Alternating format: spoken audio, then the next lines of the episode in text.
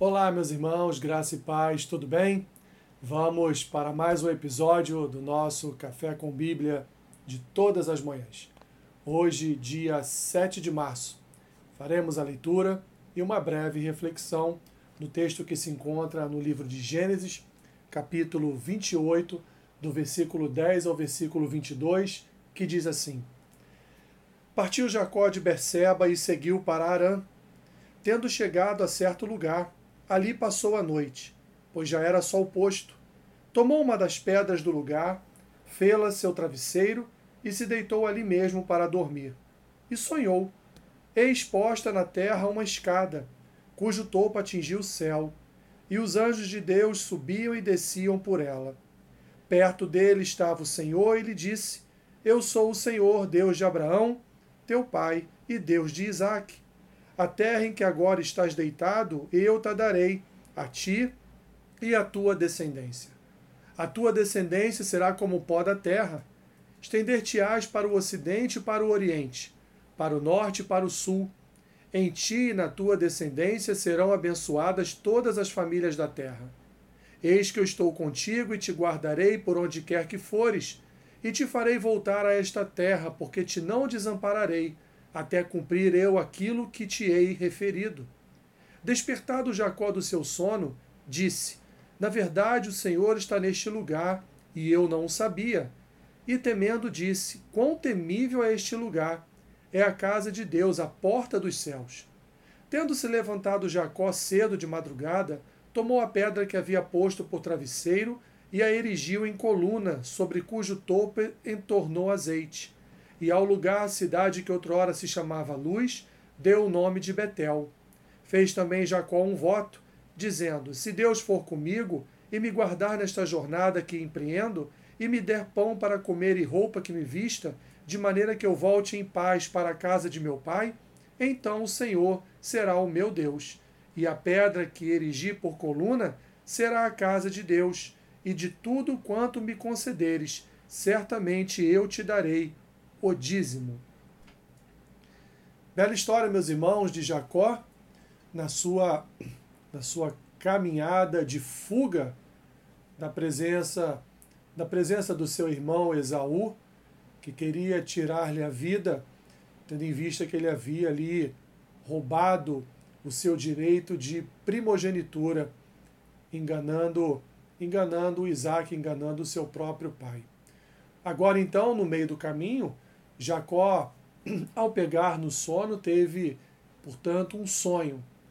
Um sonho onde ele via anjos subindo e descendo uma escada, e ali então uma mensagem de Deus que dizia para ele que ele, por ser descendência de Abraão, ele estava ali tendo sobre a vida dele o cumprimento da sua promessa, da promessa de Deus a Abraão, que abençoaria toda a sua descendência. E assim então Jacó estava recebendo de Deus a promessa, ou seja, um renovar de aliança de que ele continuaria a receber as bênçãos do seu pai, é, do seu avô Abraão.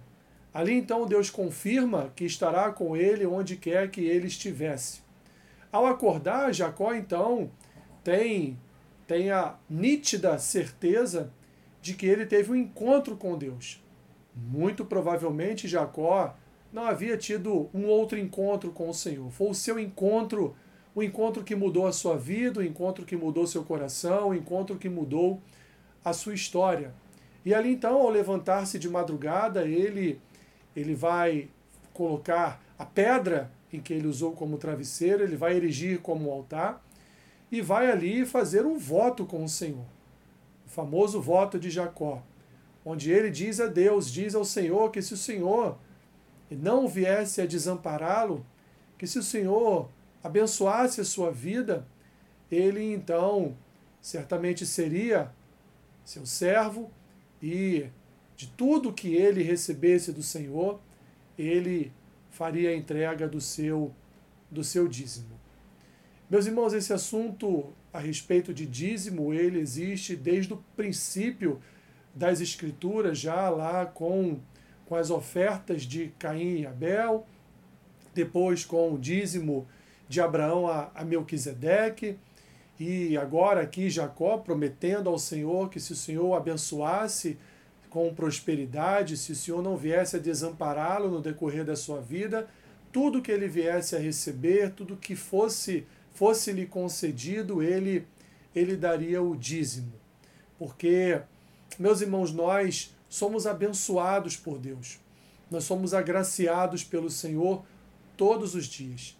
E as escrituras falam de dízimo como também uma oferta de gratidão, um modo de agradecermos ao Senhor por suas bênçãos, agradecermos ao Senhor por todas as concessões que Ele faz às nossas vidas, agradecermos ao Senhor mostrando para o Senhor que o nosso coração não está no dinheiro, nosso coração não está em nossa prosperidade, o nosso coração não está, meus irmãos, no, nos nossos bens, nosso coração não está ali afeto depositado naquilo que temos, mas o nosso coração pertence pertence ao Senhor. E quando dizimamos estamos de certa forma é, através desta ação estamos ali colocando diante do Senhor o que verdadeiramente está em nosso coração e agradecendo a Ele por tudo que Ele tem feito em e por nossas vidas. Olha o exemplo, o exemplo de Jacó. Jacó teve a nítida impressão, através desse sonho, do seu encontro com Deus e que Deus iria agraciá-lo com toda sorte de bênçãos através e por causa da promessa feita ao seu pai, ao seu pai Abraão, ao seu avô Abraão, mas seu pai como um descendente de Abraão como um descendente não só sanguíneo, mas também da fé de Abraão. E Jacó foi um homem extremamente abençoado enquanto esteve na casa do seu do seu tio Labão.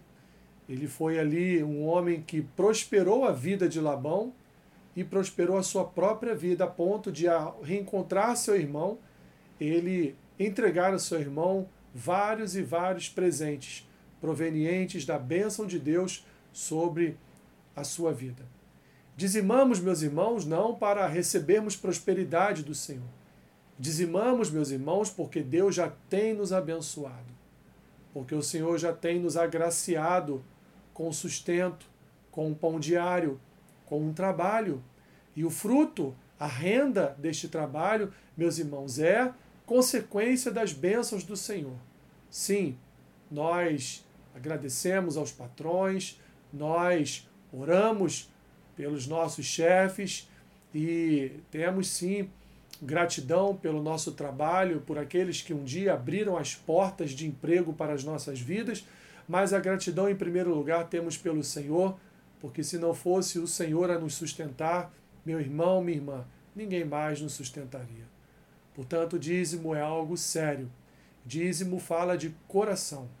Dízimo fala de onde está o nosso o nosso coração. Seja fiel à sua igreja.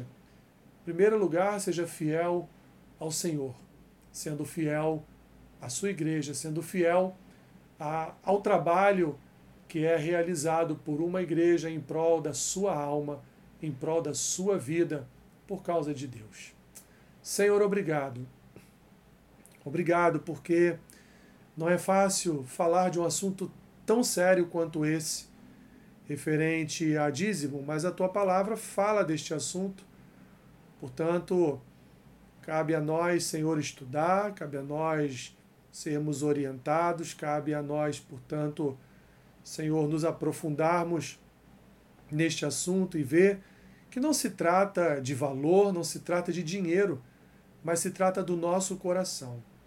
Que o nosso coração seja sempre diligente para com a tua obra que o nosso coração seja sempre propício, Pai, a abençoar a tua obra através de recursos, através dos dízimos, através das ofertas, porque só assim a tua igreja poderá sobreviver e ser sustentada.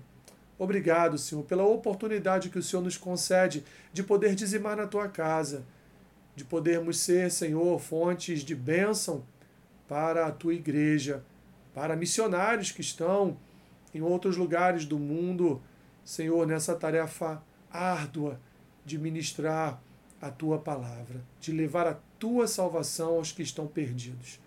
Abençoe o dia do meu irmão, o dia da minha irmã. Seja com eles, Senhor, suprindo cada uma das suas necessidades em Cristo Jesus. É o que eu te peço e assim eu oro.